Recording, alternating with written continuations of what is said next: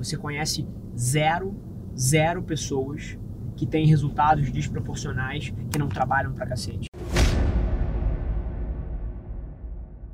Fala galera, Rafa Velar aqui. Senta aí, aproveita mais esse episódio do podcast e não se esquece, se você está assistindo, seja no Spotify, seja no Deezer, seja no YouTube, tira um print da tela, me marca, deixa eu saber que você está ouvindo, significa um mundo para mim. Eu vou te falar algumas coisas aqui que ninguém tem coragem de te dizer, então meu conselho é senta a bunda, pega um café e aproveita. E eu te proponho um desafio.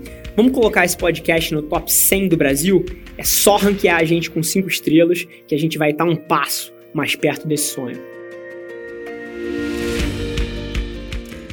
As pessoas de alguma forma criam uma concepção errada de que empreender é mais fácil do que outras coisas. Por exemplo, você não sai para jogar bola na pelada com teus amigos, faz, faz três gols e sai dali achando que vai ser o um Neymar. Mas nego, porra, segue meia dúzia de empreendedores no Instagram, lê dois livros e acha que vai abrir o próximo Facebook, tá ligado? É muito difícil, é para pouca gente, tem... Assim, não é que seja para pouca gente, empreender tem níveis, né? Tipo, tipo, você qualquer um pode empreender, mas você tem que eventualmente aceitar que a sua empresa vai vender 20 mil reais por ano, vai te dar 2.500 por mês. Sim, não é difícil você ter esse tamanho. Você até numa eu presa você consegue ter esse tamanho, ganhar duas pratas, ganhar três pratas é, e começar um negócio dependendo de você. Mas assim, grande na casa dos milhões é um jogo para muito pouca gente. Até tipo, se você pegar a proporção de pessoas que vendem essa quantidade, ou que tem empresas desse tamanho, cara, você está falando de 0,0001%.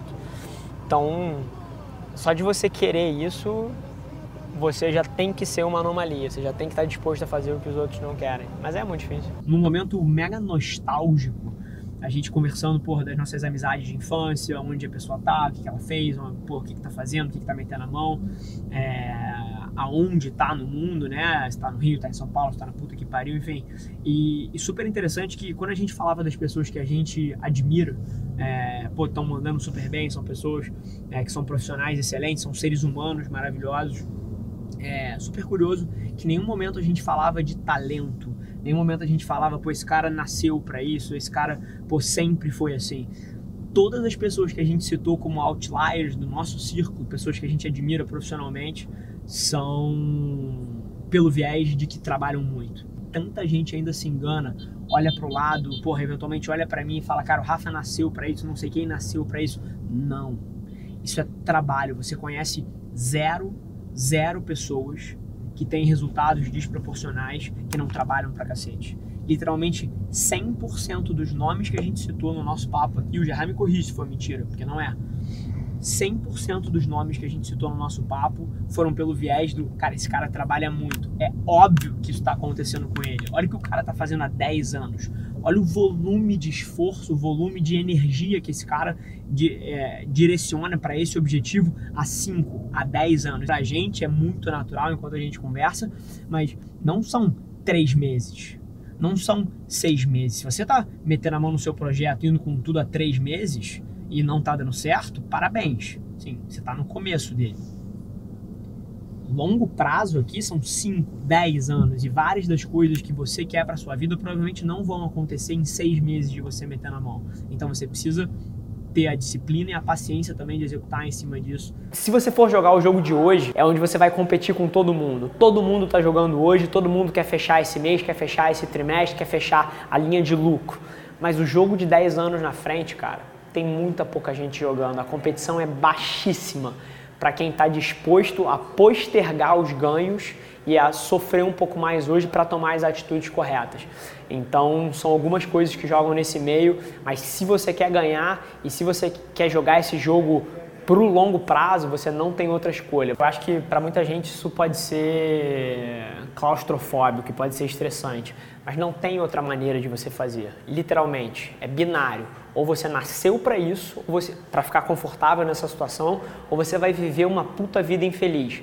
Mas isso não é tão complexo quanto parece. Você ficar pensando nessas nuances de ah, o que você faz agora reflete lá na frente, o que você fez ontem está refletindo hoje, não é tão complexo. E o nome que eu dou para isso é dívida de gestão. Tudo que você faz hoje que de certa forma compromete o teu relacionamento no futuro ou compromete alguma situação no futuro, mas você está fazendo hoje porque parece mais fácil, não é uma dívida monetária, mas é uma dívida de gestão.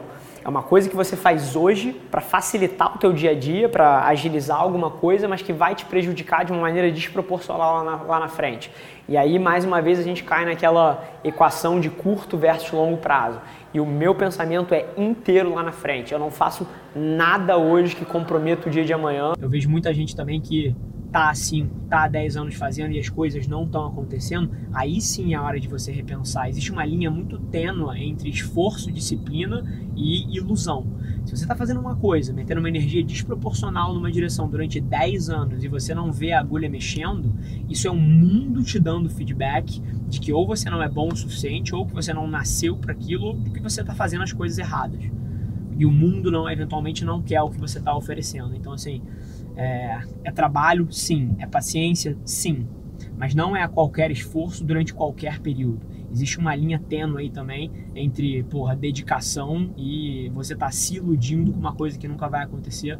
Então faz parte também você auditar para ver se pelo menos a agulha tá mexendo um pouquinho. Uma coisa que eu sempre falo para todo mundo é assim, eu não exijo que as coisas deem saltos milagrosos de mês para mês, de ano para ano.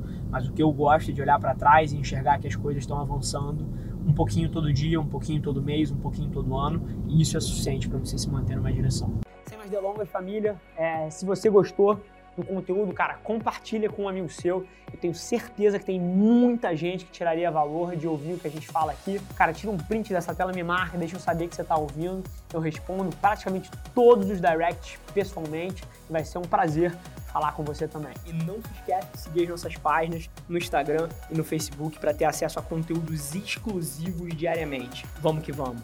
Um abraço.